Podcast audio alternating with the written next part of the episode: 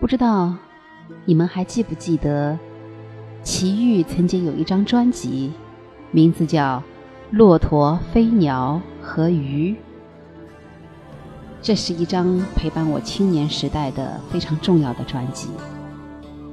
有一首歌叫《飞鸟和鱼》，我是鱼，你是飞鸟。要不是你一次失速流离，要不是我一次张望关注，哪来这一场不被看好的倦与恋？齐豫的声音柔韧，充满张力，仿佛是一张网，将我网罗其中，无数次的在他的歌声中迷醉。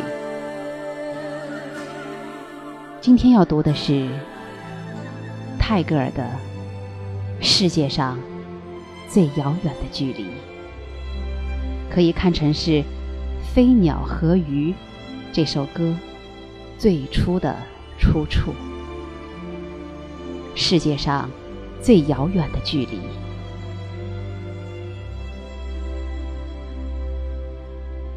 世界上最遥远的距离，不是。生与死的距离，而是我就站在你的面前，你却不知道我爱你。世界上最遥远的距离，不是我就站在你的面前，你却不知道我爱你，而是明明知道彼此相爱，却不能在一起。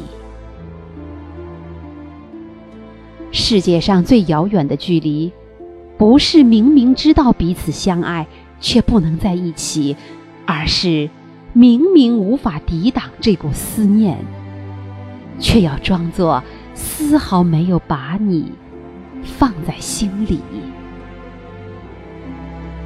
世界上最遥远的距离，是对心爱的人掘了一条。无法跨越的沟渠。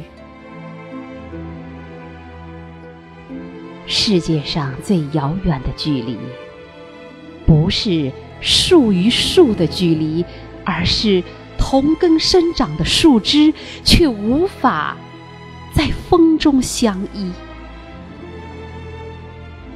世界上最遥远的距离，不是树枝无法相依，而是。相互瞭望的星星，却没有交汇的痕迹。世界上最遥远的距离，不是星星之间的轨迹，而是纵然轨迹交汇，却在转瞬间无处寻觅。世界上最遥远的距离。不是瞬间便无处可觅，而是尚未相聚便注定无法相遇。世界上最遥远的距离，是鱼与飞鸟的距离，一个在天。